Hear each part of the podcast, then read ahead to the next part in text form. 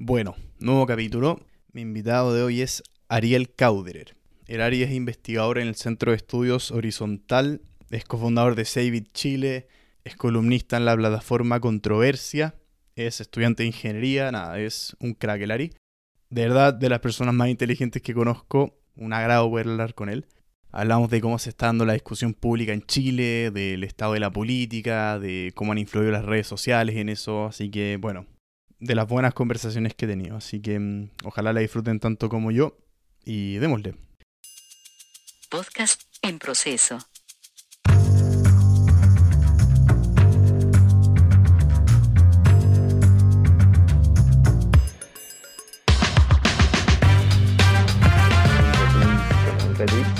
y ahí empecé a agarrar vuelo y después empecé a publicar gente constantemente y, y seguir gente también, porque me empiezan a seguir de Mm. vuelta. Y ahí fue un círculo virtuoso. Espectacular. Sí. ¿De qué naturaleza eran los datos? O sea, ¿qué tipo de... qué Em, publicáis?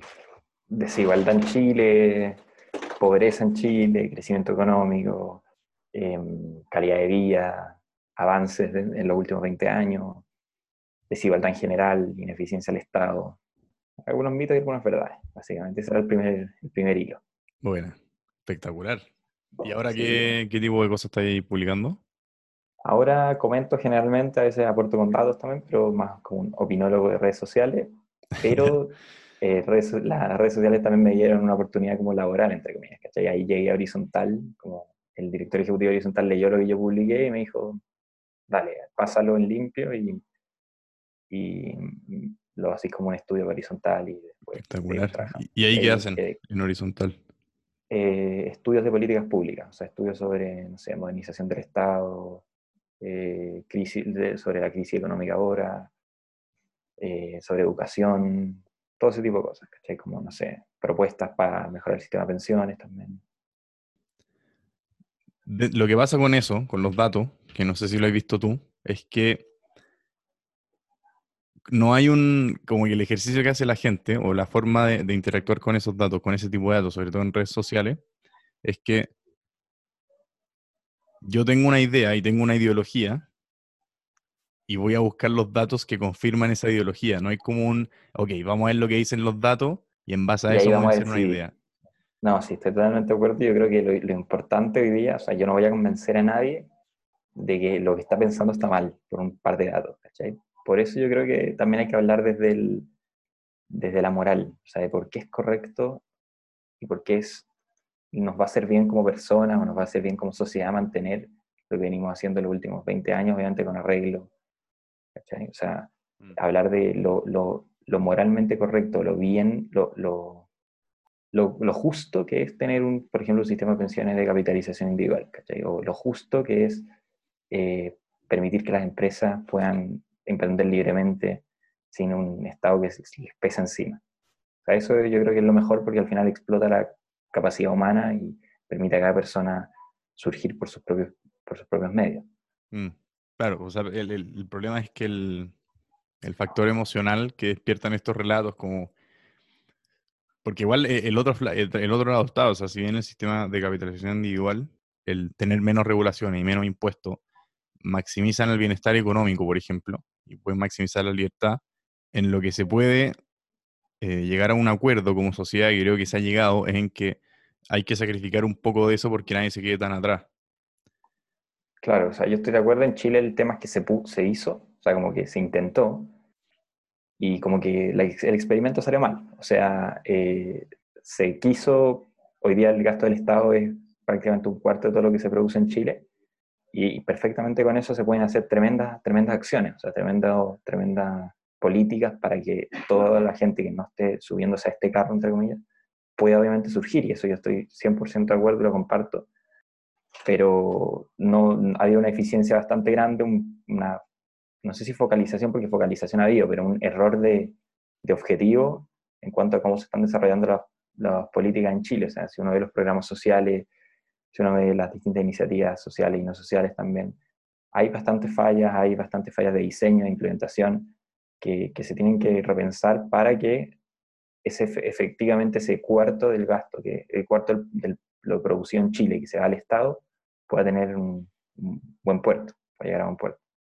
Y, ese pareciera ser fenómeno latinoamericano, más bien, como en general el, en los estados latinoamericanos, de hecho, no, no, sé qué tan cierto este dato, pero entiendo que si se agarrara el gasto social de Chile y se le transferiría directamente a la familia de quien está dirigido, recibirían un millón y tanto, dos, millones y medio de pesos, creo que era la estadística, algo así. Sí, ahí hay dos cosas importantes. Primero que según el Banco Interamericano de Desarrollo, la peor región en eficiencia del Estado es Latinoamérica, la peor, o sea, la, la que más ineficiencia tiene en, en gasto eh, del, del, Estado, en ineficiencia, ineficiencia técnica es lo que se llama, que tiene varios factores. Dentro de eso, Chile es el mejor, ¿sí? pero que, no, que sea el mejor no quiere decir que estamos bien. Argentina, por ejemplo, despilfarra casi, si no me equivoco, un 10% de su producto, del Producto Interno Bruto, en eficiencia técnica, según el estudio. Obviamente hay que ver qué es efectivamente lo que se está despilfarrando, dónde se puede recortar y de la manera más fácil. Eso es muchísimo. O sea, 10% del producto argentino, no sé, son como 40 mil millones de dólares, un poco más. Que la mitad de lo que gasta Chile en un año. Mm. Y, Chile eh, despilfarra casi, o sea, tiene una ineficiencia técnica de un 2% del PIB, que igual es bastante. O sea, no deja de ser, y, es importante entrar ahí obviamente a ver qué está pasando con esa plata. Y eh, lo segundo es que, ¿cuál es el, otro punto que me había tocado? Que el, más allá de la ineficiencia, el tema es que el, gasto burocrático que hay entre medio, porque hay, al final el ah, Estado funciona como intermediario.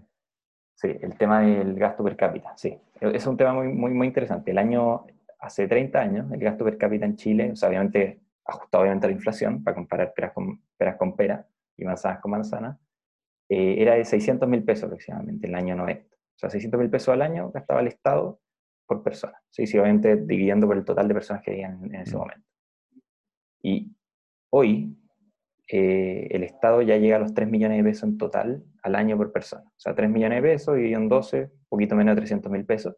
Obviamente contando a toda la población. Sí, si bien el Estado hoy día eh, actúa en, iniciativas a un sector de la población, si bien mm. todos tienen seguridad, todos tienen justicia, que es como el, básico, en educación, en salud, salud igual es un grueso bastante más, grande, educación, salud, programas sociales, eh, iniciativas, todo eso están más cargadas hacia ciertos eh, sectores de la población. Perfectamente, si uno hace como un modelo así, podría redistribuirse mucho mejor la, los recursos vía transferencias directas. Si bien las transferencias directas a veces también eh, pueden desincentivar a la gente, por ejemplo, a trabajar, a, surgir también y a, tratar de ganar esos ingresos por sí mismas sin que se las del Estado, pueden ser una buen, un buen punto de partida para evitar que gran parte de la plata se vaya en burocracia. De hecho, otra, otra cosa importante, en, en, en nuestro país el gasto, esto se, se pudo ver fácilmente hace poco, porque el Servicio de Impuestos Internos mandó un, un reporte de dónde se está gastando la plata de los impuestos a cada persona que, que paga impuestos, y casi un 30% se iba a pagar eh, gastos en sueldos de empleados públicos. Quizás está bien, quizás está mal, pero cuando uno compara con otros países, cuando uno ve el nivel de los servicios en Chile, que si bien no son, no son paupérrimos, o sea, creo que tenemos dentro de Sudamérica tenemos lo mejorcito, tenemos bastante decente, pero si queremos de verdad dar un salto al desarrollo, no podemos permitirnos, yo creo que ese tipo de cosas. uno tiene dos caminos después, tiene el camino de recortar un poco los sueldos y ajustarlo al sector privado, sin desincentivar que la gente quiera entrar al sector público, o reducir la, cantidad de empleados públicos mediante un sistema que los que salgan del sector público puedan tener incentivos correctos de volver a entrar al sector privado. Van a afectar el desempleo. Yo creo que ahí está, hay un tema muy importante que es la ineficiencia del Estado, que es uno de los focos que tiene que tener el Chile desde el 2020 a las próximas décadas. Claro, el tema es que está el factor de que si bien la para que hayan cosas, para que haya algo que redistribuir, tienen que haber cosas. O sea, ese es el desde. No, no podemos redistribuir nada. Entonces, el, ahí, se, ahí se genera un debate interesante, que esto, esto lo conversamos con, con Sergio Lehmann cuando estuvo, que es el dónde ponemos el límite entre por una parte, el aspecto redistributivo, porque finalmente, si una sociedad muy desigual, que aunque la, aunque la desigualdad en Chile ha ido disminuyendo, eso, eso tengo entendido, el, el, Gini ha caído los últimos 30 años, pero y, creo que estamos en ese punto, por eso te lo menciono. Si, si se llega a un punto de desigualdad, si la brecha es muy grande, no, no hay generar una sociedad estable. Por lo tanto, ese es un punto igual se tiene que meter a la juguera, que si se, que si se ve solo, solo de un punto de eficiencia técnica o de eficiencia económica, no necesariamente está considerado. Exacto, de hecho yo creo que lo que explotó en Chile no fue una desigualdad económica, una desigualdad de número, sino fue una percepción de que la brecha era muy grande y que era muy difícil alcanzar un cierto nivel medio que no te afectara tanto esa brecha. Por ejemplo, cuando el Estado eh, daba un mensaje de que a los que se coludían le iba, le iba a dar clases de ética, por ejemplo, o a los que, no sé, que evadían impuestos no les hace nada, eso es un mensaje de que la brecha, que hay una brecha, independiente que el Gini sea 0,2, 0,3, 0,4, estemos en Suecia, estemos en Chile. Eso ya es un mensaje de desigualdad que está oculto y en, cualquier sociedad te va a afectar. Y yo creo que ese es un tema, o sea, más que atacar la desigualdad económica, que es lo que hoy día se está, está, em, está en la mesa, yo creo que la desigualdad como, no sé si es desigualdad ante la ley, porque creo que a misma ley hay misma, misma pena en Chile, si no cacho mucho de, de derecho, creo que ese es el tema que hay que atacar. Hay que tener un Estado fuerte que ponga las mismas reglas para todo y que no sea capturado por empresarios, que no sea capturado por lo que sea, por sindicatos, por, por quien sea. Y ahí, ahí es donde, donde yo creo que estuvo la principal gota, que, una de las principales gotas que regaló el vaso, o sea, la percepción de la desigualdad. De hecho, también hay una, una encuesta que se hizo en Chile, no, no me acuerdo quién la hizo, la, la leí hace poco, de que la desigualdad efectivamente, el Gini, ha ido bajando, pero la percepción ha aumentado. Y Chile ha sido el país que más ha aumentado su percepción de desigualdad, y precisamente por eso, porque no porque la gente hoy día haya menos diferencia entre el que más gana y el que menos gana, sino que porque se, se mide con distintas reglas y se juegan como en otra cancha.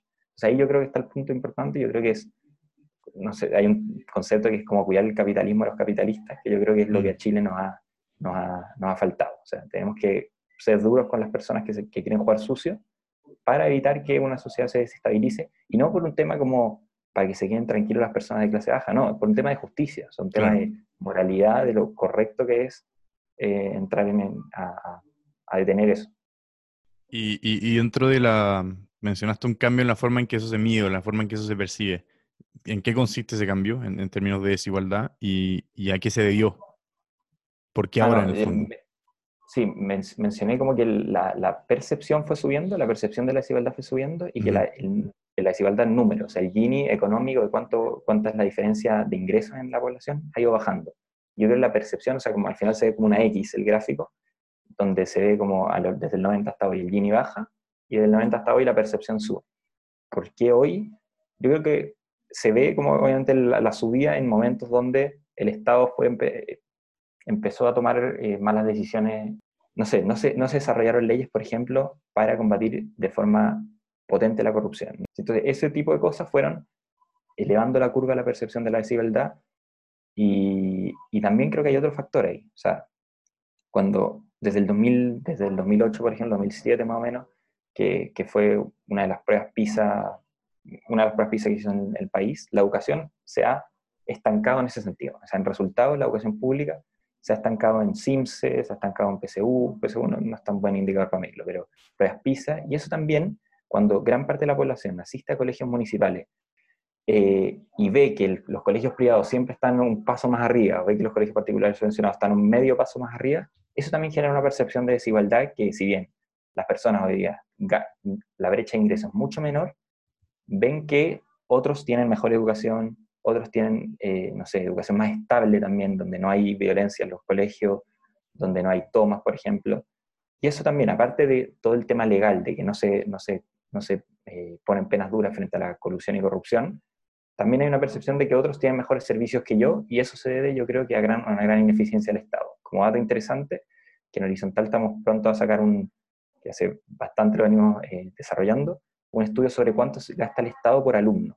O sea, cuánto pone el Estado en total por cada alumno que asiste a la educación eh, pública. Y la cifra es bastante elevada, o sea, si no es, es, bastante similar a lo que se gasta en un colegio privado, y eso obviamente te dice algo. Es que entonces, por lo, que entiendo, lo, que se, lo que se dio es que la, la percepción en la desigualdad de ingreso se, se dio o se debe eh, principalmente por la percepción en desigualdad en otras cosas, no, no en ingresos necesariamente. No, sí, yo creo que efectivamente, o sea, la desigualdad de ingresos como tal de, de, plata, de cuánto tú, eh, cuál es el flujo que entra de dinero a tu casa en, en el año, o sea, en el, mensualmente, ha ido bajando. Sí, la brecha de eso ha ido bajando y creo que los indicadores son bastante, bastante claros. Em, de, ahí, de ahí se puede discutir también si efectivamente que exista una desigualdad o que exista gente con mayor cantidad de plata pueda tener influencias dentro de la toma de decisiones en el Estado. Eso es otra discusión que creo que en Chile todavía no, no, estoy muy seguro que, de poder afirmar de que efectivamente la gente con más plata tiene mayor capacidad de, eh, de corromperse con el Estado. Porque hay países que tienen mucha desigualdad y que el Estado funciona excelente. O sea, países como Suecia, por ejemplo, que tiene una desigualdad de riqueza muy alta, tiendo a creer que el Estado funciona bastante bien y no ha sido capturado por gente con mucha plata, que la hay, hay mucho. Entonces, em, la percepción, o sea, cuando la gente, yo creo, cuando, cuando una persona común y corriente te habla de que hay tanta desigualdad en Chile, no creo que se esté refiriendo a la desigualdad económica, no creo que se esté refiriendo a que, si bien puede decir que hay unos que ganan mucho, yo creo que lo que le preocupa es la consecuencia que, que provoca que un grupo de la población capture el Estado o tenga, pocos, tenga algunos beneficios y que, él, y que él no. Y eso es muy válido, o sea, es un, un instinto humano que, eh, que, no, que, nos podría pasar a cualquiera. O sea, yo, si yo estuviera en esa posición, quizá me pasaría lo mismo. Y, y, todos estos factores, de un poco de que el Estado no ha sabido eh, dar buenos servicios, de que se ha, se ha permitido ser capturado o ha permitido ser blando frente a, problemas de corrupción, se conjugan y generan esta sensación. Y, en ese sentido, ¿qué tan buena idea? Y esto lo quiero analizar tanto en términos morales como en términos económicos o en términos de eficiencia. El tener educación estatal y salud totalmente pública. No necesariamente administrada, pero sí financiada, como funcionan, claro, o sea, con, con, vouchers en el caso de la educación, o la, la, salud eh, financiada por el Estado, pero administrada por privados, por ejemplo. Sí, eh, el, el, tema de vouchers yo lo veo bastante moralmente correcto. O sea, si, si vamos a estatizar la educación completa y no vamos a permitir que nadie pueda acceder a una educación distinta a la que rige, eh, que es regida por el Estado, yo lo creo que no es justo. O sea, no es justo que una persona, que todos los, niños de Chile tengan que tener la misma educación porque un grupo de personas decidió que esa tiene que ser su educación. O sea, creo que la libertad de enseñanza, de hecho hace un par de días publiqué también en, mi Instagram de que hace 155 años había promulgado la ley de libertad de enseñanza. Y es un valor que hoy día tenemos que cuidar más que nunca porque hoy más que nunca hay gente que quiere eh, imponer su idea en, en, en la sociedad. O sea, y creo que la libertad de enseñanza es la piedra de tope a eso y, que cada persona, según su religión, pueda abrir un colegio, que cada persona, según sus intereses, pueda ir a otro colegio, no sé, que un colegio dicte programación, otro colegio dicte sistema más enfocado en la arte, es un valor fundamental y creo que cualquier sociedad lo tiene que, tener. Entonces, dicho eso, creo que descarto la opción de, educación administrada por el Estado en su totalidad. Mm. Sí me gustaría, obviamente, ver la experiencia internacional, si bien no he podido leer mucho sobre eso, porque no muchos países lo tienen adoptado, el tema de los vouchers. O sea, el tema de que el, el que no pueda pagar pueda ser financiado por el Estado, o sea, la persona que no puede acceder a educación por sus propios medios, el Estado, mediante un voucher, obviamente mediante redistribución, con los, impuestos que se requiere, pueda recibir ese cheque escolar para enviar a su hijo, creo que es una muy, muy buena opción, y también que pueda elegir, y esa es la lógica del voucher, o sea, tú recibes el financiamiento y eliges a qué colegio mandar a tu hijo, creo que eso es bastante eh, justo y creo que permite a los padres poder elegir qué quieren para su hijo. O sea, no necesariamente tienen que eh, todos tener la misma educación, porque eso al final va en contra también el típico discurso que nosotros decimos, ¿por qué todos tienen que tener la misma PSU, por ejemplo? ¿Por qué todos tienen que tener el mismo SIMSI? Algo que se reclama mucho hoy en día. Entonces creo que el sistema de voucher, en términos morales, creo que es más justo. Y también en términos de eficiencia, creo que podría dar un buen impulso a que la gente que hoy día está en educación pública, que siga la cola desde el año, desde hace mucho, ¿sí? porque se estancó desde hace, 20, hace 12 años, pueda obviamente dar ese salto a un mejor tipo de educación. Hay dos opciones acá, dado ese escenario.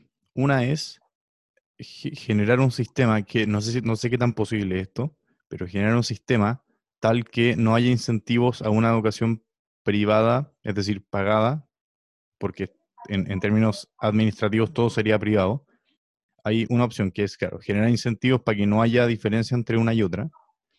Y la segunda opción es, que es lo que más se ha propuesto acá en Chile, por lo menos, es prohibir la educación privada directamente. La famosa frase de Isaguirre de quitarle los patines a los que van más rápido es reflejo de, eso. Yo no creo, que, no creo que sea sano y, no creo, y vuelvo a repetir, no es justo. O sea, no es justo que yo le tenga que prohibir a alguien que está voluntariamente pagando una parte de la educación de su hijo, decidiendo a qué colegio lo va a mandar, decirle, no, tú no lo puedes hacer. O sea, a mí me parece que es una, una, em, una limitación de la libertad bastante importante y creo que cualquier persona común y corriente estaría de acuerdo en que ella tiene el derecho a decidir sobre qué quiere, a dónde quiere mandar a su hijo. Y eso es, primordial. Y mm, el tema ya de la, si puede funcionar o no, obviamente es delicado. O sea, yo no, no me tiraría a lo loco a un sistema de vouchers, siendo que quizás hay alguna razón de por qué no todos los países, no todos los países lo tienen si es tan eficiente, pero sí se puede obviamente transitar y obviamente cuestionar, pensar un poco fuera de la caja de lo que estamos acostumbrados. O sea, tú, yo creo que hoy día tú haces una encuesta de cuánta gente eh, cree que la educación tiene que ser estatal. Yo creo que el 100% te dice que sí, porque no se le ha ocurrido otra forma de ver la educación. Entonces también dentro de esta lógica está pensar un poco más afuera y decir, bueno, estamos haciendo las cosas mal, ¿cómo las podemos solucionar? Tenemos distintas formas, quizás tenemos inyectando más recursos, que quizás yo no creo que es la solución ahora, antes de revisar cómo se están gastando las cosas. Después tenemos, no sé, cambiar los, los programas educativos, incluir educación financiera, programación, tecnología, un enfoque matemático aplicado, todo ese tipo de cosas que también podrían estar perfectamente dentro de todos estos cambios. Después, no sé, los temas de autonomía en los colegios. O sea, hoy día los directores en los, en los colegios municipales, esto lo, escuché de Tomás Recart, que es eh, director ejecutivo de Enseña Chile, que es una organización que se dedica a educar y a promover una buena educación en colegios municipales, dice que los directores hoy día no tienen nada que hacer en los colegios municipales porque está todo regido desde el Ministerio de Educación. Entonces, todas estas cosas que se pueden ir, se pueden ir eh, mejorando, quizás pueden también traer como consecuencia un sistema de vouchers, un sistema más eh, libre de educación, pero también hay que meter mano en ese sentido si es que decidimos, obviamente, los políticos o el Ministerio de Educación decide que quiere seguir con un sistema estatal, creo que es urgente un cambio en la educación. Y en el, y en el aspecto de la salud, y, esto te lo planteo porque si uno ve los rankings de los 10 mejores sistemas de salud en el mundo, em, según su avance tecnológico, según el, servicio que ofrecen, según, entiendo que hay uno que mide la salud de las personas de ese país, la gran mayoría de los países en esos rankings, que en, en gran medida coinciden, pero tienen sistemas de salud, no sé cómo funcionan, pero tienen sistemas de salud público. Sí, ahí hay, yo creo que hay dos modelos en, salud. No soy muy experto, no es mi tema, pero de lo que he escuchado y lo que me voy a informar, está el modelo de salud completamente pública con un, piso, un segundo piso de, de, seguros privados y está también el, o sea, está, dentro de eso también creo que entra como el juego de dónde tú decides tener tu seguro público también, como hay libertad en ese sentido, y otro que es completamente completamente público y, no hay como un, seguro donde tú puedas decidir dónde estar en esa base. Y, creo que también es un tema bastante complicado porque hay distintas formas, obviamente. O sea, tienen los, salud no, es un tema bastante complejo, es muy difícil decir como cuánto gasta el Estado por salud, cuánto gasta una persona por salud, eh, los tipos de seguro, cómo se regulan. Creo que es un, tema bastante más complejo que la, que la educación. Yo todavía no, no, no tengo una postura clara. Hay, si no me equivoco, Corea del Sur, por ejemplo, que es un país que respondió bastante bien al, al, al, tema del coronavirus, tiene un fuerte componente privado en la salud. Pero, por ejemplo, no, no, quiero atreverme a tirar un país, pero si no me equivoco, era Reino Unido, tiene un sistema público, ¿sí? Y también eh, ha tenido buena, buenos resultados. Entonces, ahí ya es más complicado. O sea, yo creo que en Chile, si lo miramos un poco, hacemos la, ponemos una lupa en Chile, FONASA hoy día alcanzó a ISAPRE en el gasto per cápita en salud. Si bien obviamente tiene distintos factores, es muy complicado medirlo así bien, hoy día lo alcanzó. También FONASA tiene a la gente de mayor edad, a la gente que más se enferma por todo el tema de las ISAPRES que no aceptan gente enferma por las preexistencias. Pero ya estamos en un punto donde se están empezando a igualar los gastos. Entonces, cuando uno mira y dice, eh, estamos trabajando bien en la salud privada, no, las ISABRES no funcionan tan bien y tienen muchas fallas, y creo que más fallas que lo que tendría un colegio privado, por ejemplo, si hacemos el símil con la educación. Mm. ¿Está el sistema estatal funcionando bien? Creo que tampoco. Entonces, ahí también eh, es muy difícil sacar una conclusión de si tenemos que transitar un sistema privado o un sistema público. Quizás eh, podría ser un sistema donde hay un piso público para todos y seguros privados superiores de segundo piso, como se dice, para que la gente pueda acceder a, si quiere, a otro tipo de seguro. Creo que eso también tiene un componente de justicia que cada persona que pueda, obviamente, no se le va a prohibir atenderse con quien quiera, estar, eh, ir a, a, cogerse un seguro que, que, quiera, y eso es bastante, bastante bueno en este punto, pero hay que hacer un estudio técnico que hoy día no, yo no lo conozco a, profundidad. Mm, que claro, el, tema con eso, y lo, lo, vi en las noticias, que salió una una señora que su hijo tenía algún tipo de enfermedad, creo que tenía un cáncer, algo así, y la señora tuvo que salir a vender la, caja con comida, que, con alimentos que da el Estado, para poder pagarle los remedios a su hijo. Y el Estado no lo estaba ayudando ni nada, pero una vez que salieron las noticias, el Estado, eh, o sea, recibió plata por todos lados y, maravilloso, digamos, pero, pero ahí recién el Estado llegó a hacer algo, también recibió donaciones públicas. Pero está al lado de, y, creo, y esto lo quiero conectar un poco con el aspecto del retiro del 10%, que si bien económicamente es evidente que no era una buena idea desde un punto de vista 100% técnico, creo que surge como respuesta a que el Estado, y no me refiero al gobierno actual, sino que el Estado en Chile en general, no ha llegado a tiempo al, al minuto de tener que atender estas necesidades que son extremas. O sea, más allá de si el Estado propone alternativas que podían ser mejores al retiro del 10% en ese caso, o el Estado eh, llega a, hacerle donaciones y ayudar a esta señora que necesitaba comprar los remedios a su hijo, siempre llega cuando no tiene otra opción o cuando, cuando queda en evidencia que no está haciendo algo. Y eso es señal de que finalmente, o puede ser señal, de que las cosas no se están haciendo bien y finalmente no se están cumpliendo las necesidades de la gente. Ahora, la pregunta entonces es, eso es porque el Estado hace las cosas malas, ineficiencia, de lo que conversábamos antes, o porque, que puede ser el otro lado del argumento, no hay suficiente Estado y no tiene suficiente capacidad, entonces habría que, habría que agrandarlo. Muy, muy, muy buena reflexión, muy buena pregunta. Yo creo que el Estado no hay que agrandarlo y te voy a decir una razón que creo que... Primero, primero estamos en una situación muy difícil y hoy día cobrar más impuestos es un suicidio sea, ese es el primer, primer punto. Yo creo que hoy día, como está Chile, tanto por lo que pasó en octubre como por lo que pasó ahora con el coronavirus, no creo que sea un buen camino porque al final va a impactar mucho en el sector privado. Después, si hoy uno ve cómo era el promedio OCDE del tamaño del Estado o de recaudación de impuestos, cuando los países OCDE tenían nuestro nivel de ingresos, Chile está en el promedio. O sea, nosotros estamos más o menos ajustados en nuestro tamaño del Estado a cómo eran los países que nosotros miramos siempre en su momento cuando tenían nuestro nivel de ingreso. No sé, por ejemplo, los países nórdicos en el año 70, eh, otros países europeos en el año 80 y tanto. Más o menos tenían nuestro, nuestro tamaño de Estado. Y esto lo dice Briones también muy bien. Dice, yo no, me, me cuesta a mí empíricamente eh, defender ese argumento porque yo creo que estamos en un momento donde llegamos a, un, a una línea donde, ok, estamos en el estado que, que nos merecemos por nuestro nivel de ingresos. Si bien se puede obviamente agrandar un poco, reducir un poco, obviamente eso ya es un tema técnico, más o menos estamos en esa línea, estamos en ese punto. Yo creo que entonces volvemos al tema de la ineficiencia, o sea, volvemos al tema de, y más que ineficiencia, de la capacidad del Estado de adaptarse a, las, a los avances en general del el mundo que hoy día vivimos. O sea, por ejemplo, en educación, no sé, ¿dónde están los programas más eh, alineados con lo que está viviendo el mundo hoy en día en cuanto a tecnología, en cuanto a avances? Están en el sector privado, están en los colegios privados porque los sectores privados, son los colegios privados son los que conocen el terreno, porque está con la descentralización que hay, donde cada colegio puede tomar sus propias decisiones, conoce lo que, lo que le está pasando al mundo hoy día y le es más fácil tomar decisiones en paralelo a medida que avanza el mundo. En cambio, el Estado, como es un ente centralizado y no, no, no tiene la información de todo lo que está pasando en el mundo en, en un determinado momento, le cuesta más estar alineado con lo que pasa en el mundo.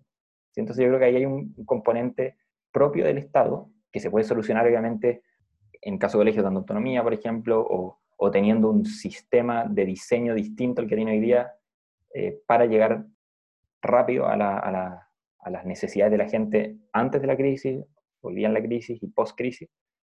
Em, yo creo que ahí está, está, uno de los puntos relevantes, pero yo creo que sí hay plata, o sea, un cuarto del Producto Interno Bruto en Chile hoy día lo, lo gasta el Estado. Y, y yendo a cuánto se gasta en educación, yendo a cuánto se gasta en salud, yendo a cuánto se gasta en programas sociales, yendo a cuánto se gasta quizás en defensa, que quizás hay que reducirlo o no, yendo a cuánto se gasta en seguridad pública, haciendo toda esa suma y uno entrando minuciosamente a analizar puede decir, ok, vamos a redistribuir estos gastos primero para llegar mejor a la gente y si bueno, si después no nos queda plata y necesitamos de verdad más plata, salir a cobrar más impuestos y recaudar un poco más. Pero también veámoslo desde, desde otra perspectiva. O sea, el Estado no va a poder seguir agrandándose o no va a poder seguir recaudando más si es que el mismo Estado no genera una cancha limpia para que pueda seguir creándose más riqueza en Chile, pueda seguir creándose más empleo, que eso al final es el mejor, la mejor política social, como se dice siempre, una, que sea una frase de cliché, un empleo de buena calidad y un, una cancha donde se pueda emprender eh, de manera cómoda, de manera fácil, de manera eh, segura, eso al final va a generar de que esta misma persona, esta eh, misma sector de la sociedad, que hoy día se siente incómodo por, justamente por lo que estamos viviendo, va a poder después tener una seguridad propia por lo que pudo ahorrar gracias a un mejor empleo, por lo que pudo surgir gracias a un mejor empleo. Entonces, también démosle la vuelta a ese argumento y digamos, enfoquémonos en crecer, enfoquémonos en crecer, que ha sido lo que ha sacado a, toda, a todo el mundo de la pobreza desde la revolución industrial. Pero la respuesta entonces a la pregunta que hice antes iría en torno a la ineficiencia. Ahora, ¿por qué? Creo que esto da para un análisis muy interesante.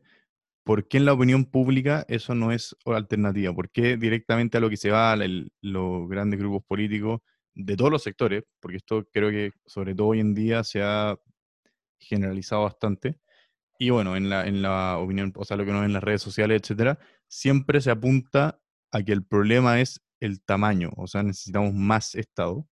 Y esa al final es una idea que, que está hegemonizada completamente en la población. Y, la, si bien hay grupos que siguen a, ciertos intelectuales o ciertos think tanks o ciertos eh, organizaciones como, como Horizontal, por ejemplo, que apuntan a este problema, pero es lo que te decía antes, al final la gente busca datos y busca gente que confirme lo que ya cree previamente.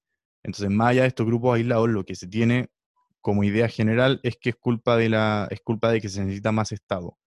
Entonces, ¿a qué se debe que se haya instalado este relato eh, de manera totalmente generalizada?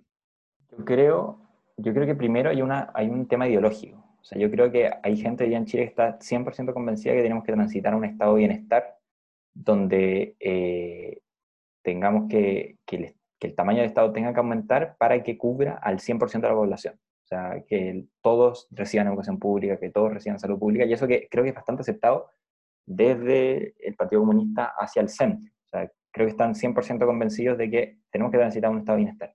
Pero y eso obviamente tiene como consecuencia recaudar más, porque con la plata que hay no nos alcanza para pagarle a todos educación pública, salud pública y todos los servicios públicos. Entonces, después entramos a un problema también de justicia. O sea, los recursos son limitados. Los recursos son limitados y yo creo que debido a eso tienen que ser focalizados en los que lo necesitan. O sea, nosotros no nos podemos dar el lujo de andar financiándole mediante recursos limitados, que la situación de la economía, a gente que no lo necesita, darle financiándole servicios como educación, salud, etc.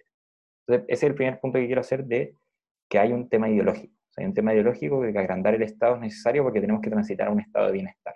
¿sí? Aunque en Chile quizás existe, obviamente, gran parte de la población que está cubierta por eh, servicios públicos, en salud, en educación. Si bien no es un estado de bienestar total, tenemos el 80% de la gente en FONASA, tenemos 1.500.000 niños de los tres y tantos millones que hay en educación municipal, tenemos nuestro componente público ya es bastante fuerte en el sentido de, gasto, o sea, recibe la misma cantidad de plata que el sector privado. Es el primer punto. Después, creo que hay un costo político, o sea, un costo político de modernizar el Estado o de hacerlo más eficiente, de, eficiente o de recortar en un lado para agregar en otro. Hay claramente un costo político. O sea, el tener que decirle a los, a los distintos servicios públicos del país que van a tener que dejar de trabajar en este área y va a quedar gente quizás desempleada y van a tener que rediseñar y partir de cero y hacer un trabajo sumamente arduo para repensar lo que están haciendo, genera un poco de aversión en el sector público por la misma comodidad que da el sector público. O sea, el sector público es un sector cómodo, los trabajadores se rigen por una ley distinta, por el estatuto administrativo, y eso ha ido mal acostumbrando, bien o mal, no sé si está bien que se rijan por otra ley, pero ha ido mal acostumbrando, yo creo, al sector público a que no han habido cambios profundos desde, eh, desde hace 30 años. Entonces, el costo político juega un rol muy importante, pero yo no sé, quizás la sensación que nos da es que hay muy pocos sectores que apoyan la modernización del Estado, pero creo que, creo que es más amplio. O sea, creo que es, muy difícil de rechazar la idea de querer hacer más eficiente el Estado. Sea, obviamente tiene, hay un tema de, de, cómo se vende esa idea, de cómo se presenta en el Congreso, de cómo se presenta en la política, pero yo tiendo a creer que hay un buen sector que lo quiere hacer. Sí, obviamente unos te van a decir, no de esta manera, sino de esta, pero las ganas están, creo, y las ideas están, y, y lo veo como también, volvemos al tema moral, lo veo como justo. O sea, que hoy día hay gente que está sufriendo porque el Estado no llega a tiempo, y si concluimos que eso es por ineficiencia, tenemos que ponernos a trabajar en eso antes de quitarle vía impuestos a, los, a nuestros propios ciudadanos sus ingresos. ¿sí? O sea, tenemos que, ese es, es un tema de justicia, o sea, tenemos que salir a cuidar de esa gente que hoy día se siente desamparada mediante un buen uso de los recursos. O sea, un imperativo moral, como dice eh, Briones, y tiene que ser, yo creo, el primer paso antes de salir a gastar. Tiene que ser sí o sí. El, el problema con eso es que si efectivamente es un problema eh, ideológico y político, es muy difícil hacer estos cambios. Además, cuando estos grupos que se oponen a estos cambios, que si bien pueden, o sea, todo el mundo puede estar de acuerdo, el tema es que estos grupos tienen amplia representación política y eso te lleva a decir, ah, pero entonces no está todo el mundo de acuerdo, porque, o sea, esto se, conecta con otra cosa, que es que si bien uno tiende a pensar que las ideas más radicales o las ideas más extremas se marginan por sí mismas, es decir, la gente cuando cacha que alguien se, está, se le está pasando la mano con irse hacia algún lado dice ya, ok, esta persona dejemos de escucharla porque claramente no nos está aportando mucho. Pero al mismo tiempo, y vuelvo al, tema inicial, son grupos que tienen amplia representación política.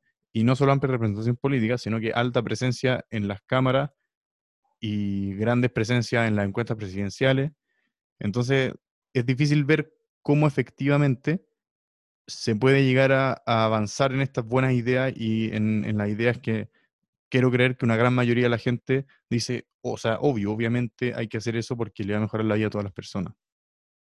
Sí, estoy 100% de acuerdo que hay una presión, estos grupos de presión, como se les podría llamar, tienen su espacio en la opinión pública y también en política. De hecho, cuando se lanzó este tema del presupuesto base cero ajustado, que es como ver desde poner una línea más baja a todos los presupuestos de los servicios públicos. Y partir de ahí diseñando cuánta plata le vamos a dar a cada uno, salió la ANEF, que es la Asociación Nacional de Empleados Fiscales, o sea, básicamente el sindicato de, empleo público, a cuestionar que esto era uno, una de las más trampas del neoliberalismo, con un video de un minuto y medio, de verdad era panfleto, sinceramente, de que em, iban a echar a todos los empleados públicos, de que se iba, se iba a dejar el Estado desprotegido, siendo que al final era lo opuesto a eso, o sea, nosotros queremos tener un Estado que proteja a la gente, y y para eso tenemos que lograr un, estado más eficiente. Entonces, sí, es un tema ideológico y creo que em, se ha vendido también como un tema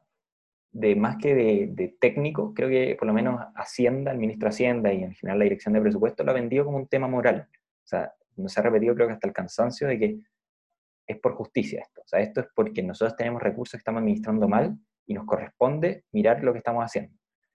De ahí a que ya logremos convencer a estos grupos de presión, creo que es muy complicado, pero si, si, se logra convencer de verdad a un cierto sector de la centro-izquierda, a un cierto sector del centro, un sector, sector del mismo Frente Amplio, que yo creo que están dispuestos a hacer estos cambios, algunos, algunos políticos, me imagino, eh, se va a poder obviamente llegar a buen puerto. El tema, mi miedo también es que cuando llega el Congreso y el próximo presupuesto y se diga que va a haber no sé, una reducción del 40% del presupuesto en ciertos servicios, ahí van a haber muchas trabas. Yo creo que, pero eso ya es más un problema más técnico, o sea... Claro, el problema es que esos grupos parecieran, parece haber un sistema implícito, obviamente, que em, lo que está haciendo es alimentar y fomentar que esta idea de carácter obviamente ideológico y, que no, obviamente no se condicen con, con, no resisten el más mínimo análisis, pero sí, sí proliferen, quizás porque desde la academia, sobre todo en las universidades, también se ha instalado un relato. De hecho, y, y creo que esto lo, se ha visto sobre todo el último año. O sea, hemos visto cómo han aumentado la, la, la funa charlista o, el, boicot de, muchas, de muchas charlas, de muchas exposiciones, de muchos debates, eh, cómo, cómo, ha aumentado la violencia y, los ataques mm, físicos a, muchas de, de estas personas. Entonces lo que está pasando hoy es que justamente lo que, lo que y esto lo tomo desde el, desde el tema de otras de las trampas del neoliberalismo que mencionó la ANEF, hoy día neoliberalismo el, mal usado término del neoliberalismo, eh, defender el capitalismo desde la academia, o sea, ya eh, en el fondo eh, te anula completamente y, te, te, demoniza totalmente por, por, la demonización también de estos términos. O sea, hoy día capitalismo y neoliberalismo se usan, o sea, es casi ya como la palabra lucro, que automáticamente se te asocia algo malo, algo negativo, algo que hay que eliminar. Ahora, esto te lo planteo por lo siguiente. Esto se da principalmente, y esto lo plantea mm, Thomas Sowell, el economista estadounidense, que para los académicos, para los intelectuales, las teorías centralizadas, y esto se remonta también a lo que, estamos, a lo que estábamos hablando antes, las teorías centralizadas que explican el comportamiento humano o que explican cómo la gente toma decisiones, son mucho más atractivas para los intelectuales y académicos porque en el fondo tienen un set de principios y un set de ideas que gobiernan el comportamiento de la gente. Es decir, acá hay una receta, o sea, yo puedo tener un documento, un manual, digamos. Si yo entiendo este manual, entiendo cómo se comporta la, gente, cómo se comporta la sociedad y cómo la gente toma decisiones. Está eso por un lado, versus la, la economía del libre mercado y el capitalismo, que en el fondo lo que hace es justamente descentralizar la toma de decisiones y la, cómo funciona es que es un conjunto de personas haciendo intercambios libres y tomando decisiones libres, y en el fondo el, poder de decisión y el control de decisión está en la suma de decisiones individuales de millones de personas. Entonces no hay una teoría centralizada, no hay un principio que controle todo esto, sino que el, el saber, el conocimiento, el funcionamiento de la sociedad surge espontáneamente de millones de personas tomando decisiones. ¿Cómo hay ese fenómeno y qué tanto afecta en el, ámbito académico con respecto a el debate público? Sí, muy interesante eso de esa teoría de Sowell. Me parece que es bastante acertada. O sea, que creo que es una realidad hoy día, por lo menos en Chile y quizás en otros países, de que la intelectualidad o los académicos se están yendo hacia ese lado, hacia el lado, y en general creo que bastante a lo largo de la historia han tendido hacia ese lado, eh, de, lo mismo que, tú dices, o sea, de, tener ese manual de, control centralizado de la sociedad.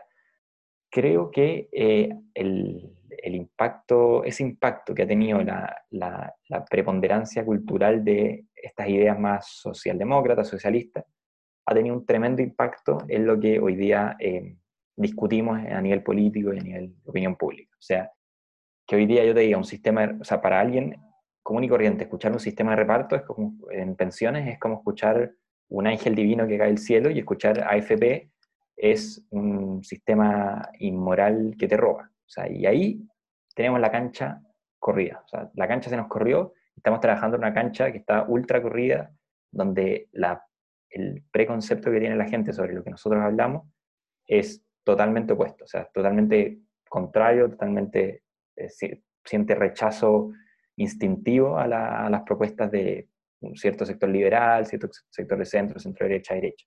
Y la pregunta es, que es muy difícil creo que responderla, es cómo volver a emparejar la cancha. Porque al final nosotros queremos jugar en una cancha donde cuando se diga FP o cuando se diga sistema de capitalización individual, cuando se diga educación privada, cuando se diga lucro, cuando se diga neoliberalismo, cuando se diga capitalismo, cuando se diga liberalismo, la gente diga, ok, esto al menos no es algo inmoral que eh, eh, va contra el pueblo. Entonces, el tema de cómo emparejar la cancha creo que es precisamente trabajar en, en, universidades y en, y en, sectores donde las papas queman. ¿sí? O sea, nosotros tenemos que, los pocos académicos quizás, o quizás muchos, no sé, no sé cómo está el número de, de que piensan estas ideas, tienen que estar en los conversatorios, tienen que estar en podcasts como estos, tienen que estar en redes sociales, tienen que estar en, tienen que ser los que están ahí, tienen que estar en la calle y tienen que estar eh, haciendo ese trabajo territorial, que quizás también es un componente importante de, eh, de cómo lograr que nuestras ideas lleguen de manera más amena a la gente, no solo por un tema de marketing, que eso lo encuentro un poco, no sé, estamos publicitando nuestra idea y se la estamos vendiendo a la gente para que se las trague, no, eso no lo digan netamente en ese sentido porque al final eh, eso es básicamente, no sé, es feo como venderle la idea a la gente sin, y que se las trague sin masticarla.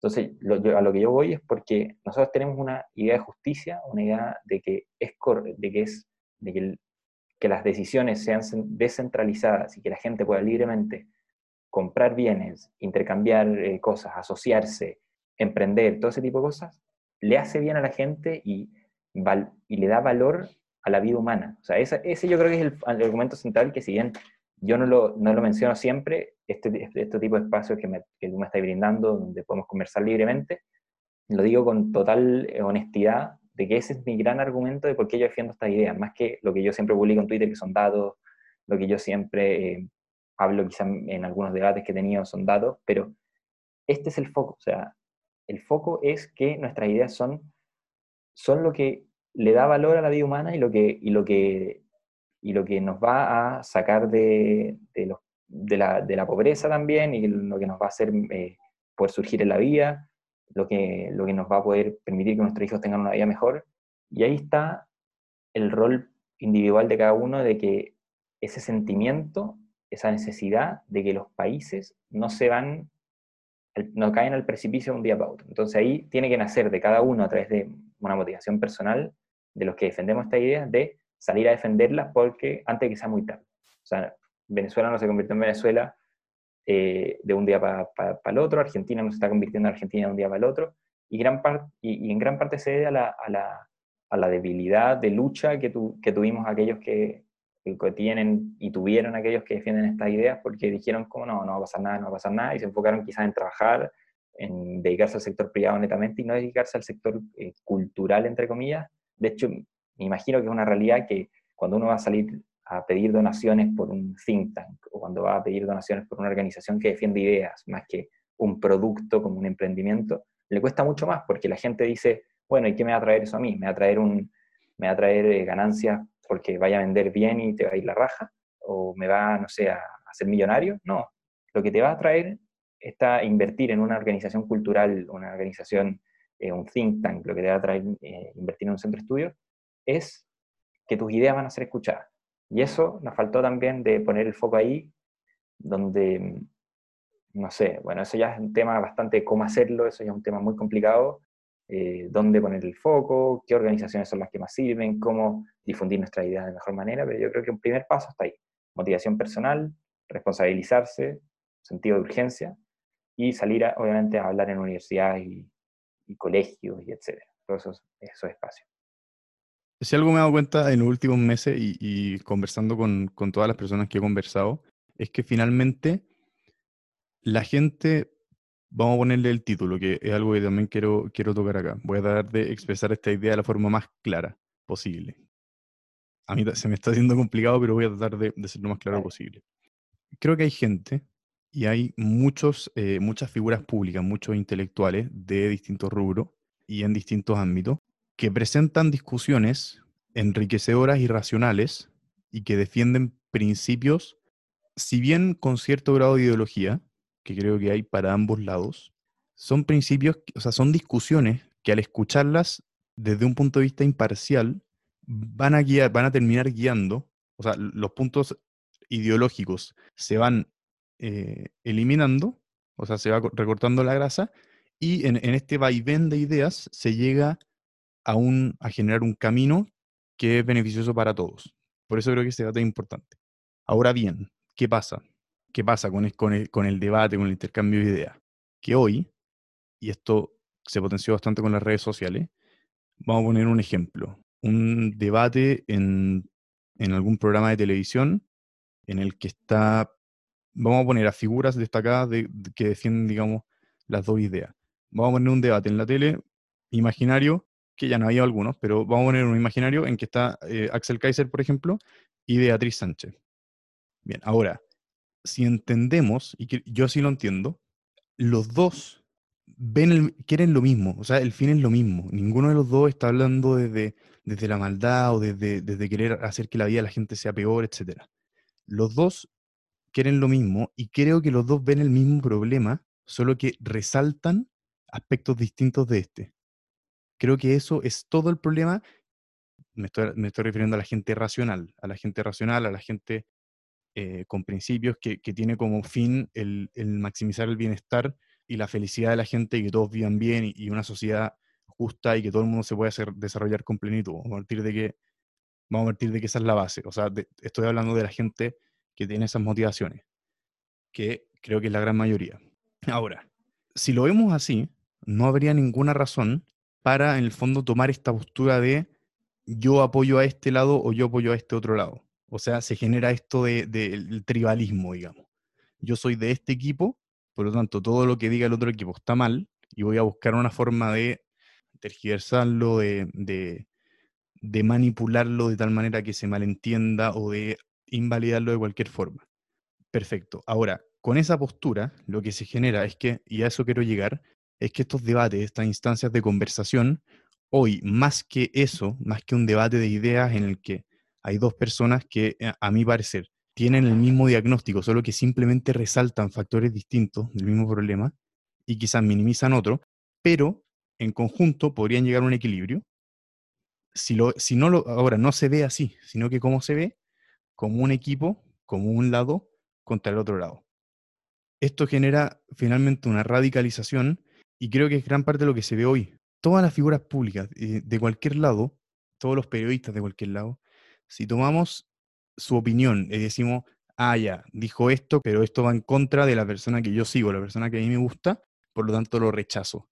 Entonces, ¿qué pasa? Que, que la gente efectivamente tiende a, a darle un aspecto de, de, divinidad a la gente con la que está de acuerdo y a demonizar a la gente con la que no.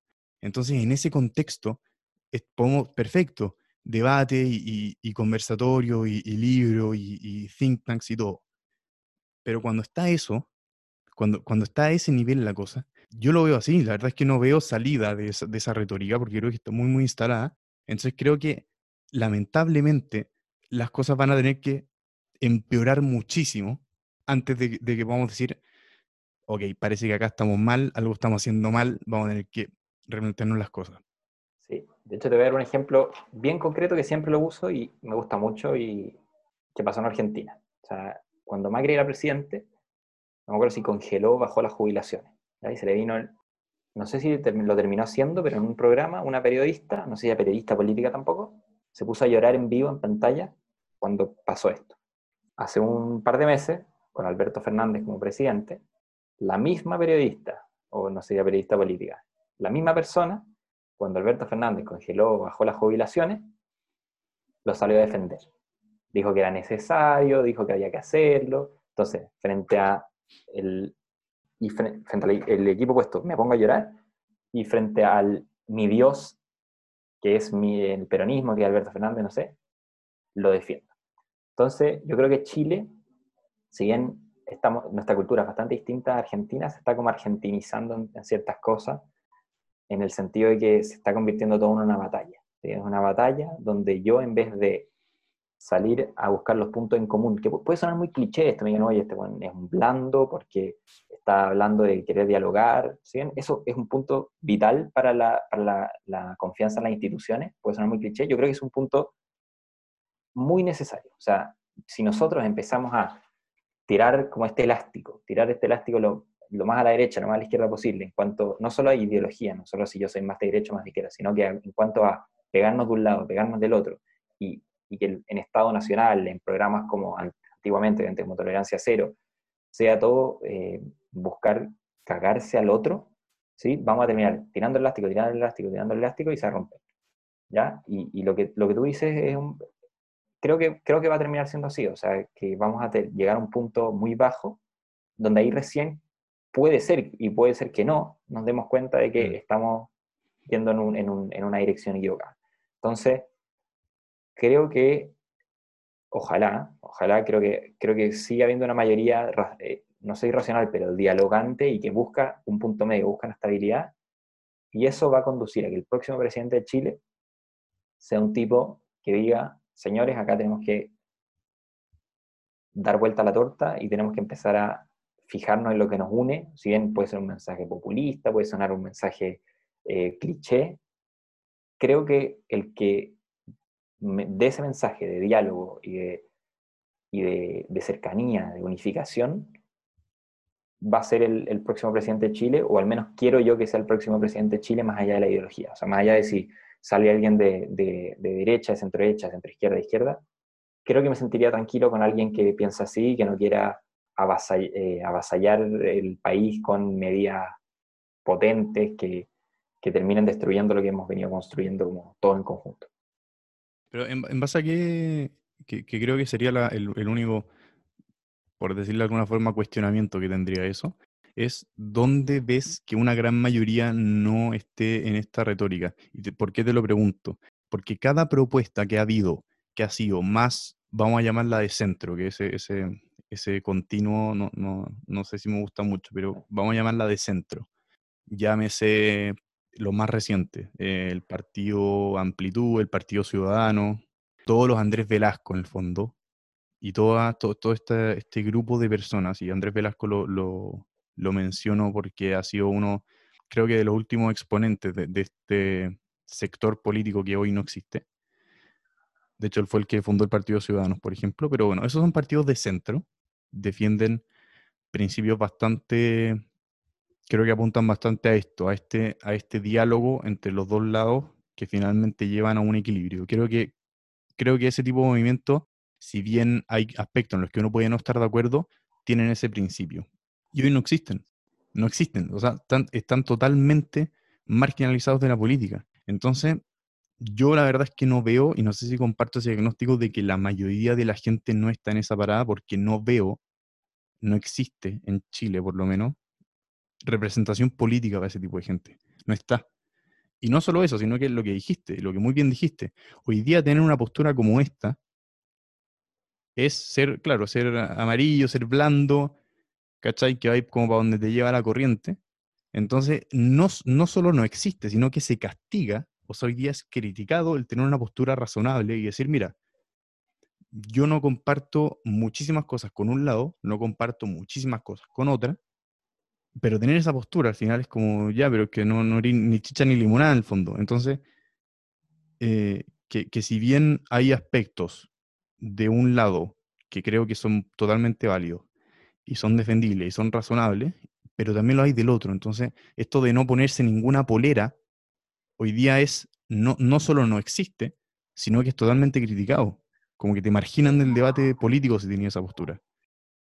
Sí, la verdad te doy ese punto, sí. Me expresé mal o quizá también tengo un diagnóstico un poco optimista. O sea, yo sí, tenés razón, creo que estamos extremizados, pero démosle una vuelta a lo, a lo que dije al principio, de que ese mensaje, o sea, de, ese candidato que proponga un, un, mensaje de diálogo, que proponga una unificación, quizás va a atraer a todos esos que se extremizaron y van a decir, quizás puede ser, me refiero a un gran líder, un tipo que con convicción, con determinación, que, que, trate de desextremizar la política. Entonces yo, más que hay una minoría, hay una mayoría hoy de gente que es sensata, que creo que no la hay, y sí, te cedo ese punto, toda la razón, creo que un líder fuerte puede ser capaz de volver a calmar las aguas, ¿sí? más, que, más, que, más que hoy día exista eso, sino que va un, un líder fuerte y va a traer a todos esos a toda esa gente común y corriente que se extremizó por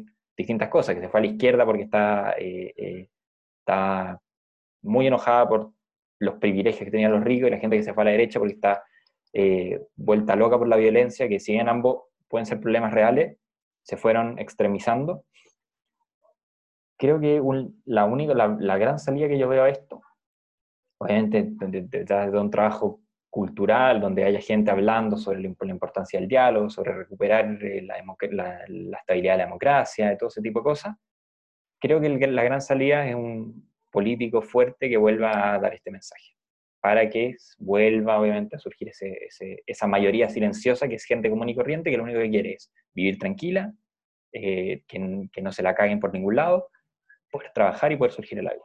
¿sí? Y eso, eh, si bien es un mensaje que puede sonar muy cliché, es, responsabilidad y, ojalá pase en el próximo, próximo gobierno. Me da lo mismo, o sea, no, es que me dé lo mismo, pero si, si es de izquierda y tiene ese mensaje, creo que nos vamos a quedar nosotros mucho más tranquilos en, en, que, en que no va, va, a continuar esa polarización de que el, de, ese mensaje constante que existe en la sociedad de que el rico es rico porque se cagó a otros y está mal ser rico, o que el de derecha es un fascista, y, también de la misma derecha que, tilda a, la, qué sé yo, a la gente de la exconceptación de comunista, también eso le tira más leña al fuego y, y nos va a empezar, creo que Acemoglu, que es un economista bastante reconocido, habla mucho de esto de cómo eh, la falta de diálogo o la, no sé, el consenso erosiona las instituciones, las instituciones de la democracia, las instituciones de un Estado con separación de poderes, entonces toda este, esta polarización nos va a terminar erosionando si es que no llega alguien a cortar el queque. ¿Y alguien que pueda llegar a, alguna persona que, sea viable, que tome esa posición? Y, punto más importante, que esté dispuesta a involucrarse en política, porque yo creo que las hay. O sea, yo creo que hay dos problemas acá. Uno, que, esas personas que al final son los intelectuales que, te menciono, que sí tienen esta postura, no se meten en política porque no les va bien. O sea, no hay representación política de estos sectores y cuando la hay, simplemente no ganan elecciones. Y la otra es eh, que de hecho por eso, por eso admiro tanto lo, que haces tú, que es en un mundo donde está todo, está todo tan, tan radicalizado, en una sociedad donde está todo tan, tan ya tribalizado, ¿cuál es el incentivo para decir, ok, sigamos peleándola, sigamos peleándola, sigamos peleándola? ¿Hasta qué punto podéis seguir así y no decir, sabéis que ya yo me voy de acá, que me desligo de esto, ¿cachai? Ya chao, o sea, esto ya no tiene ningún arreglo. E, es un pensamiento que me ha surgido en el último tiempo, o sea, te lo reconozco así y ojalá lo escuche la gente en, el, en el, podcast, es difícil, o sea, es, uno siente que está peleando frente a, frente a un muro gigante que no va a poder bajar nunca. Pero se me pasa cuando veo que siguen habiendo, sigue habiendo gente que está haciendo lo mismo que yo, o sea, siguen habiendo personas que están defendiendo estas ideas y, con que miro, miro a uno y se me pasa, o sea, miro que hay uno igual que yo, miro a dos, que hay, eh, dos personas que están igual que yo y digo, no lo voy a dejar solo, o sea, no, quiero, quiero lo mejor para mi país, nací acá y, y mi, mi, mi, nacionalismo con Chile no es un tema irracional, o sea, mi nacionalismo con Chile es que fuimos un ejemplo de cómo lograr estabilidad eh, democrática y económica en un corto periodo de tiempo, cosa que ningún país de, país de Latinoamérica logró. Ese es mi nacionalismo con Chile, que fuimos un ejemplo para el mundo en cuanto a control económico, de, de, inflación, en cuanto a, estabilidad social. Finalmente hay muchos problemas, muchísimos. Fuimos un ejemplo y, eso es lo que yo valoro de Chile. Entonces me cuesta mucho decir, tirar la toalla y decir, voy a dejar hasta acá. Me cuesta mucho tomar esa decisión por ese, esa, esa sensación. Y con respecto a tu primera pregunta de a quién veo yo como posible figura, muy difícil está la cosa, pero nivel personal. O sea, ¿quién me gustaría a mí que sea presidente de Chile? Así, quizás Briones, quizás Briones es un buen, una buena carta. Obviamente genera rechazo en, muchos sectores, pero, pero más o menos es el modelo de persona, de político, que combina su parte académica, que es brutalmente buena, con una buena forma de hacer política. O sea, yo creo que, por ejemplo, Axel Kaiser, Carlos Peña, eh, etcétera, son gente que es académica, que no, no pega en ese lado político. Entonces, sí tenemos un sector minúsculo de académicos, muy pocos diría yo, académicos que tienen esa habilidad política de poder mover masas, como lo ha hecho Briones, que creo que ha sido bastante aceptado, como lo ha hecho quizá Sichel, por ejemplo, que han sido tipos que tienen una formación brillante de atrás, tienen una formación muy importante, son esas figuras que uno mira y dice, el compadre no es solo un tipo que está eh, tirando papers o haciendo política sin transmitirle ideas a la gente. Entonces, por ahí creo que va la, cosa, no sé, me gustaría también personalmente Felipe Cast, me gustaría quizá Andrés Velasco, ese tipo de gente son los que tienen que, creo que también van a tirar la toalla. O sea, a mí me da miedo que Andrés Velasco ya la tiró. fue candidato a senador, fue ministro y dijo yo me voy. Está viendo en Londres. O sea, y eso es una lata, porque gente tan valorable que podía haber aportado, si bien puedo no compartir mucho con él, me da tranquilidad de que un tipo que es 100% académico, o sea, no 100% académico, tiene un fuerte componente académico, pero es que es capaz de transmitir ideas, que es capaz de pararse y mover gente, haya tirado la toalla tan, tan rápido, no, desconozco por qué, pero me gustaría que vuelva a ser protagonista y a, un poco emparejar la cancha en ese sentido. Lo que pasa es que creo que en, ese escenario que, sí, o sea, creo que, creo que, cualquiera de las personas que, mencionaste, ojalá poder tenerlo en, posiciones importantes y que puedan tomar decisiones y retomar la senda de, de la, de lo, del diálogo del pensamiento, digamos, con mentalidad abierta. El tema es que, o sea, veamos el tamaño de, partidos como todavía la UDI, veamos el tamaño de partidos como el, Partido Socialista. Entonces, hoy, ¿y, qué pasa? ¿Qué pasa con esto?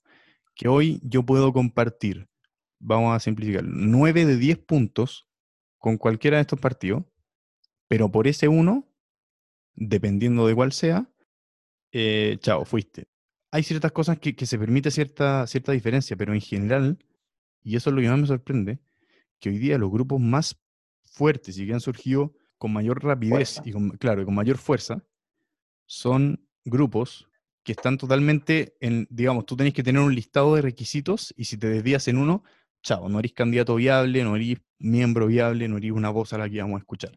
Mismo caso de, quizás Jaime Belolio, Felipe Casa en su minuto, defendiendo el, el apruebo de la nueva constitución. Y claro, al final toda una bola se le echa encima de, cómo hacen eso, en el fondo. Si eso no, o sea, eh, te desalineaste de nuestro equipo, nuestro equipo no defiende eso, ¿cachai? Nuestro equipo defiende la otra cosa, entonces no podéis decir eso.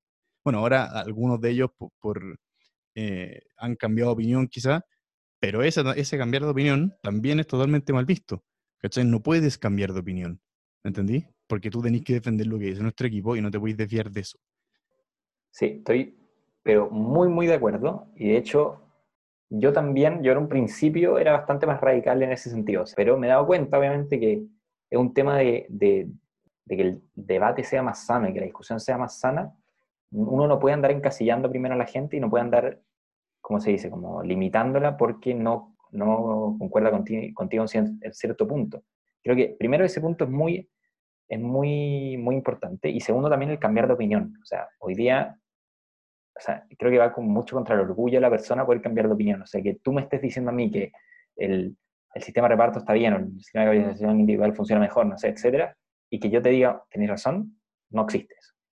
Y eso también creo que tiene un, una consecuencia directa en, en, en, este tipo de cosas que estamos hablando, de que nueve de diez ideas las compartes y una no la comparte, entonces cuesta mucho llegar a ese punto en común en, en, ciertos grupos, y pasa mucho con el liberalismo, o sea, como que tú estás en contra del aborto, tú estás fuera del aborto, chao, separemos, o sea, tú estás eh, a favor del aborto, separemos, o más allá, eh, qué sé yo, identidad de género, o, o impuesto progresivo, no sé, mm. impuesto a subir el IVA, bajar el IVA, no sé, que son cosas también que, que, que caben, creo que yo, dentro de la centro derecha, del liberalismo, etc. O sea, creo que al final encerrarse polariza, o sea, porque al final el decir como no, yo soy liberal y defiendo esto y no vengan los que no defiendan esto, también polariza. O sea, más que, más que irse hacia la derecha, hacia la izquierda, también polariza y genera este choque constante.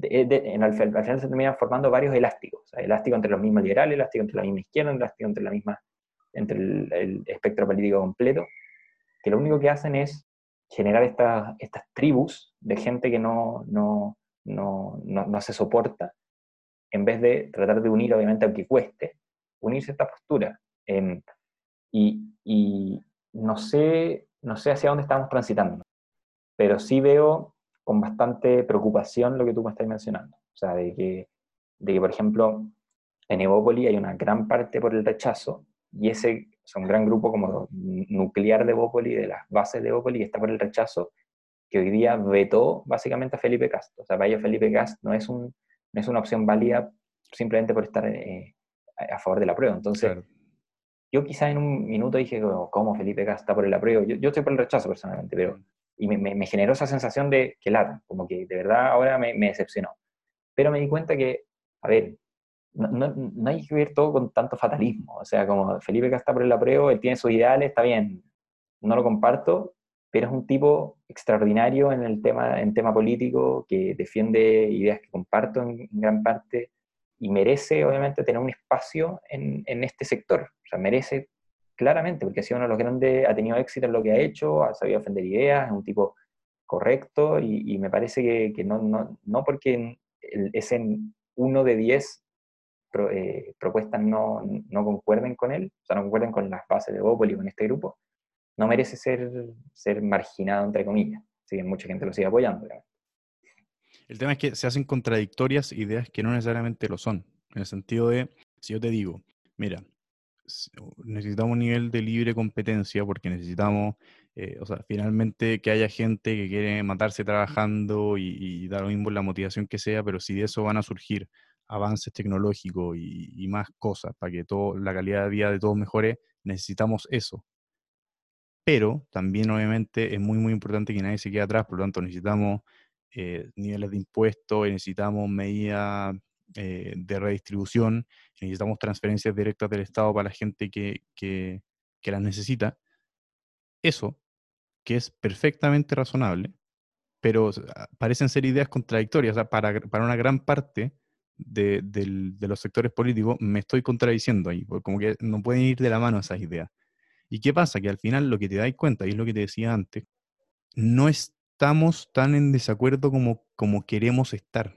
¿Entendí? Como que hay un esfuerzo por estar en desacuerdo y por alejarse lo más posible del otro lado, siendo que, que no es tan así. O sea, yo, es lo que te digo, yo creo que estamos mucho más de acuerdo de lo que creemos que, que estamos, y, y, los polos no, están, no son tan polos como, como creen serlo. El tema es que hay un esfuerzo consciente, y ese es el tema, ese es el mayor tema preocupante. Hay un esfuerzo consciente por hacerlo así, es decir, por yo demostrarme estar lo más lejos de la UDI por un lado y de yo demostrarme estar lo más lejos posible del Partido Comunista por otro. Siendo que, si bien, a ver, no estoy diciendo que no haya gente que esté muy radicalizada y que claramente eh, tiene idea extremista y, y, efectivamente quiere en el fondo imponer eh, de, la, de, la, forma que sea su idea y cree que solo sus ideas son las válidas y ninguna otra, digamos. Esa gente está. Pero creo que para una gran mayoría, y ese es el problema, estamos más de acuerdo de lo que creemos que estamos. El tema, y eso, eso no lo entiendo, la verdad es que no me lo explico, es que hay un esfuerzo consciente por hacer parecer que no sea así. Estoy 100% de acuerdo, yo creo que lo que tenemos que aspirar es a lograr ese tipo de debate. O sea, tenemos que aspirar a lograr el debate de política pública. O sea, tenemos que esperar a que las discusiones no sean ataques, que no sean desde trincheras, sino que digan, eh, eh, esto igual es utópico, ahora te voy a decir por qué, pero eh, que la discusión sea, ok, ¿qué hacemos con los impuestos? Eh, ¿Qué nos parece los programas educativos? ¿Qué, no sé, qué enfermedad agregamos a, al GES? No sé, ese tipo de, de, de discusión, pero lo veo utópico por el, siguiente, por el siguiente punto. O sea, yo creo que el ser humano tiene ese componente ideológico, tiene ese componente un poco más irracional, que lo priva de que nosotros podamos tener ese tipo de discusiones, por la naturaleza que tenemos los humanos. Y creo que en, ese, en esa cancha, o sea, en esa, en, dado ese supuesto, dado esa, ese punto de partida de que nos movemos por, no sé si por trincheras, pero por ideología, tenemos que salir a defender nuestras ideas hablando desde el punto de vista moral y obviamente sabiendo que el respaldo empírico es fundamental también. Yo igual concuerdo contigo lo que habéis dicho antes, que no te lo reafirmé, de que al final todos queremos lo mismo. O sea, todos, todos queremos que la gente viva mejor. La pregunta es el cómo, pero también más allá del cómo, está este tema ideológico. O sea, Beatriz Sánchez te va a decir que los ricos hoy día ganan mucho y tienen que ceder más. O sea, más, eso no sé si es un cómo, sino que es también un, un, un, título que le pone también a su, a su cómo, ¿sí? más allá del cómo en sí mismo. Mismo, déjame, déjame interrumpirte un segundo ahí. En ese, en ese enunciado, que el tema es que, claro, cualquier persona de, de centro derecha, si la derecha dice, no, te equivocaste, estoy mal, listo. Pero yo al escuchar eso, ¿qué entiendo? ¿Qué creo que está diciendo? Y ahí, y este es el punto, el punto central, y perdón la interrupción, no, te dejo seguir, pero este es el punto central. Si yo entiendo que una persona así que a, ese grupo le estamos poniendo Beatriz Sánchez, pero puede ser cualquier persona, o sea, no, estamos hablando de Beatriz Sánchez en específico, pero una persona como Beatriz Sánchez que dice eso, y tú veis que hay gente que tiene miles de millones de dólares y gente que no tiene nada. De hecho, me tocó ver, y, y es un ejemplo muy, muy claro, en, en, en Instagram, y una foto de, de, Gianluca Bacci, el multimillonario italiano que sube videos bailando, qué sé yo, bueno, en su mansión en Italia y, su, esposa está embarazada, entonces un aeroplano iba a soltar una cuestión para revelar de si su hijo era hombre o mujer. Y foto siguiente, lo que vi es una persona vendiendo, mm, eh, no sé, vendiendo mm, golosinas de algún tipo en la calle, y se acerca un tipo a darle, le pregunta, ¿cuánto, cuánto ganáis al día vendiendo esto? Qué sé yo, dijo, un número cualquiera, 15 dólares, 20 dólares, cualquier cosa. Bueno, el tipo le da 50 dólares y veía a la persona que estaba vendiendo emocionada, llorando, pero agradecida, o sea, el, mejor momento de su vida, ¿cachai? Por 50 dólares. Que, entonces veía, esta, veía estos dos puntos y entonces tú decís, entiendo por qué una persona como Beatriz Sánchez está diciendo lo que dice, y no solo eso, sino que estamos de acuerdo. O sea, está claro que el, eh, Jeff Bezos, que ahora va a ser el primer trillonario del mundo, ¿cachai? Siendo que hay gente que no tiene que comer, entonces, si tú lo ves desde ese lado y no solo, no desde a resentida, envidiosa, que quiere quitarle todo a los ricos, a eso voy con que creo que estamos más de acuerdo de lo que creemos estar. Sí, sí, estoy, de acuerdo y, me hace mucho sentido lo que dijiste al principio, que el resaltan ciertas partes del diagnóstico, que al final todos vemos, pero que las deciden resaltar porque es lo que ellos les llama la atención. O sea, que lo mm. mismo que tú decís, que, que los ricos eh, tienen, tienen mucha plata y hay gente que hoy día se está muriendo de hambre, es una realidad. O sea, el tema es cómo yo uso esa premisa para eh, desarrollar mis ideas. A partir de eso, ¿qué hago yo? Le quito plata a los ricos, redistribuyo de, de tal manera, eh, hago que la gente que esté trabajando en la calle hoy día pueda tener un trabajo estable. Entonces, sí, ahí, ahí, ahí también yo, yo me siento en un vacío. O sea, yo, en el sentido de que me cuesta mucho, y me lo he cuestionado mucho y he reflexionado mucho, de cómo, cuál es la manera más efectiva de lograr que más gente se empape de nuestras ideas. O sea, ahí también yo entro en una, en una disyuntiva. O sea, yo creo que cuestiono bastante el debate ideológico, pero creo que la mejor manera de hacerlo, de hacer esto, es mediante un debate, no sé si ideológico, pero de, de, justicia.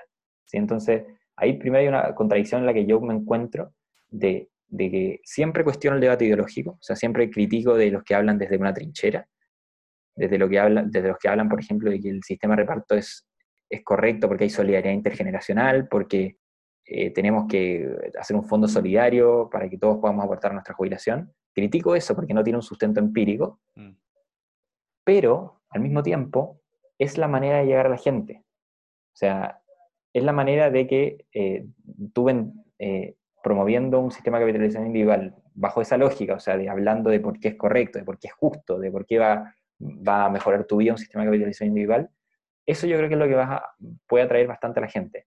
Pero también, por otra parte, me gusta mucho el debate de política pública, o sea, me gusta mucho el cómo de las cosas, o sea, cómo, qué rentabilidad han tenido la FP, eh, cuánto se gasta en educación, cuánto se gasta en salud, cómo mejorar la educación. Entonces, ahí hay un fuerte problema que tenemos que decidir o combinar, más que decidir, de cómo transmitir nuestra idea. O sea, tienen que tener un componente ideológico, aunque critiquemos ese componente ideológico, creo que sí, porque es al final lo que te va a llamar a ti a, tener un, quizá un pequeño paso en ciertas ideas por la naturaleza humana, de que queremos, obviamente, eh, buscamos la justicia. Entonces, si nosotros hablamos desde un sentido de justicia, como dice Felipe Cast, eh, vamos a tener mayor afinidad por ciertas ideas. Pero también el componente práctico de por, por, qué las ideas funcionan o cómo funcionan, no se puede dejar de lado. O sea, al final como tú dices, el camino del, camino del infierno está pavimentado buenas intenciones.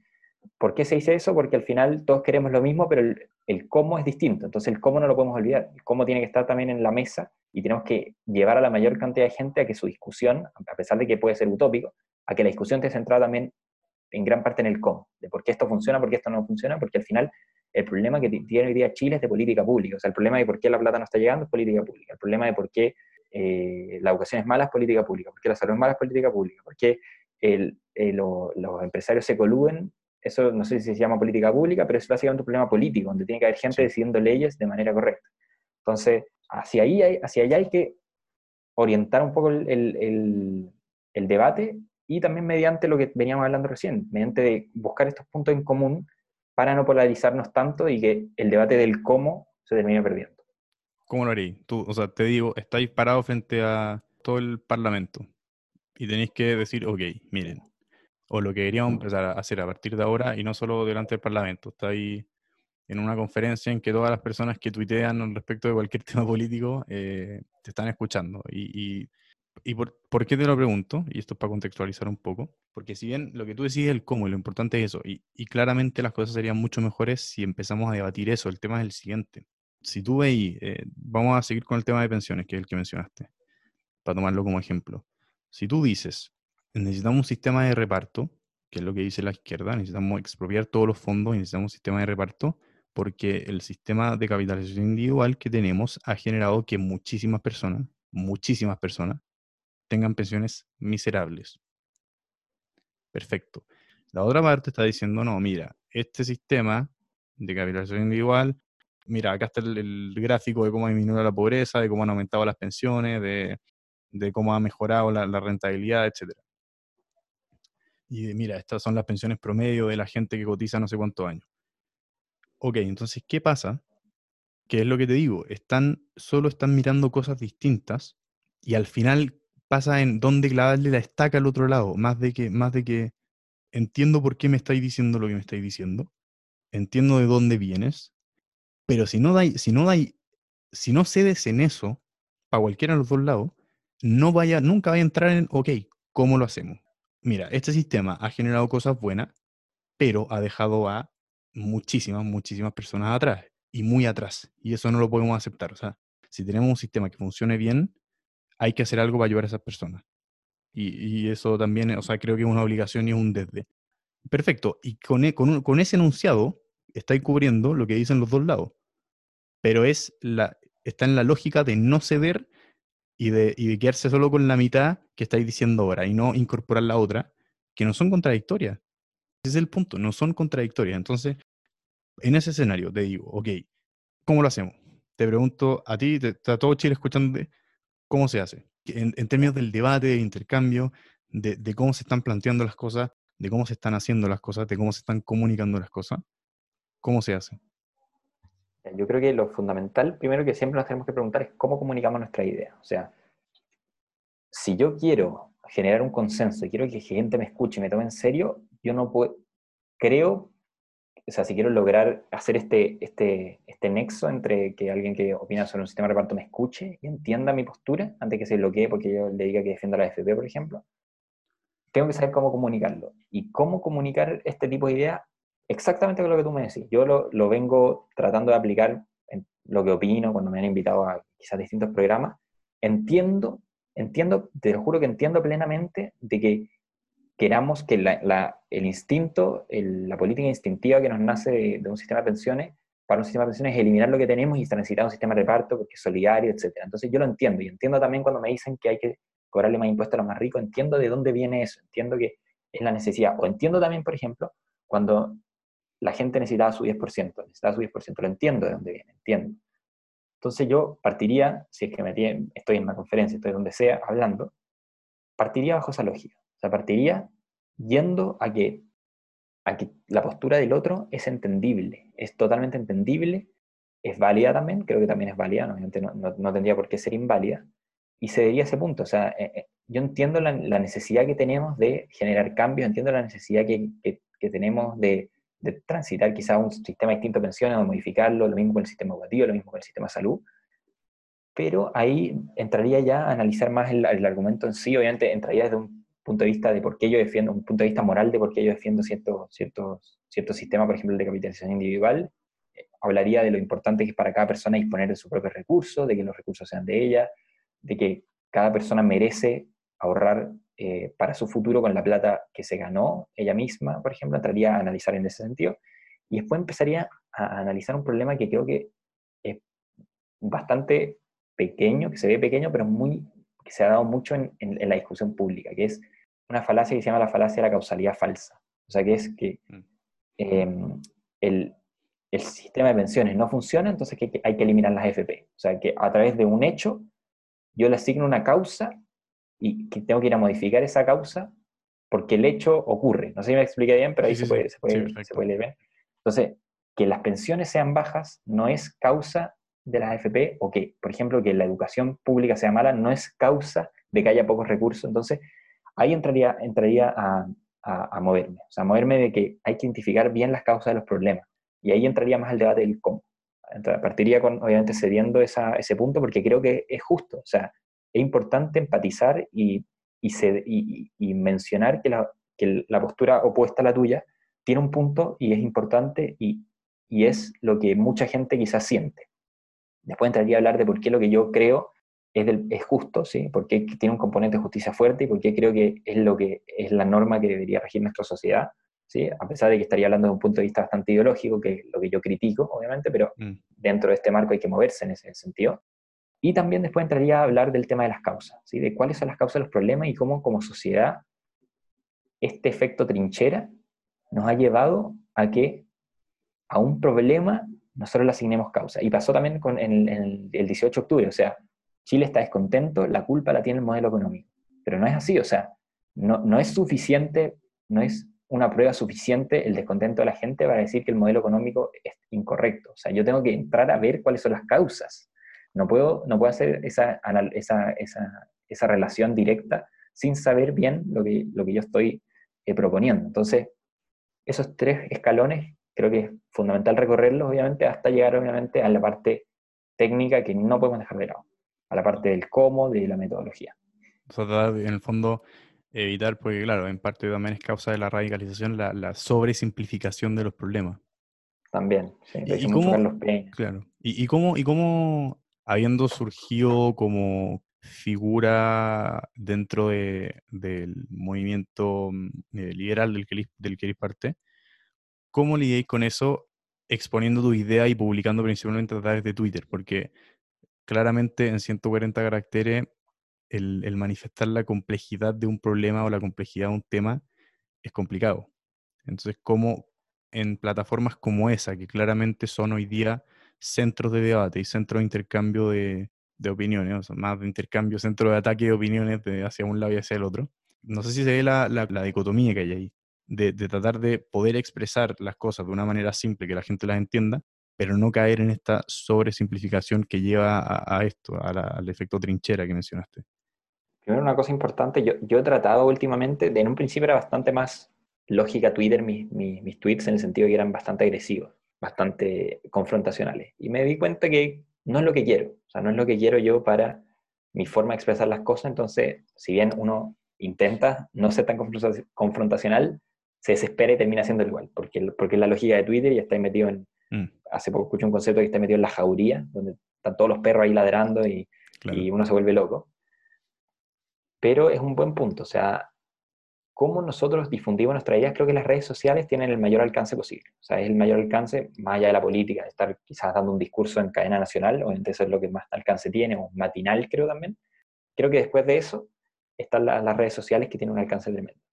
Pero lo que me gusta a mí, lo que me gusta, ¿verdad? Lo que de verdad me llena es tener este tipo de conversaciones. O sea, ir a conversatorios en colegio, ir a programas eh, común y corriente donde se dé el espacio de diálogo, porque al final es lo que te va metiendo el bichito de que, de que, de que la gente que te escucha dice, hay gente que dialoga, hay gente que conversa, hay gente que disfruta haciendo este tipo de cosas y que, y que es capaz de difundir su idea de manera clara, de manera amigable, de manera amistosa, o sea, donde se puede debatir y, y se puede conversar tranquilamente, ceder ciertos puntos. Yo te cedí, por ejemplo, un punto de que yo estaba equivocado en que hay una mayoría silenciosa que es dialogante.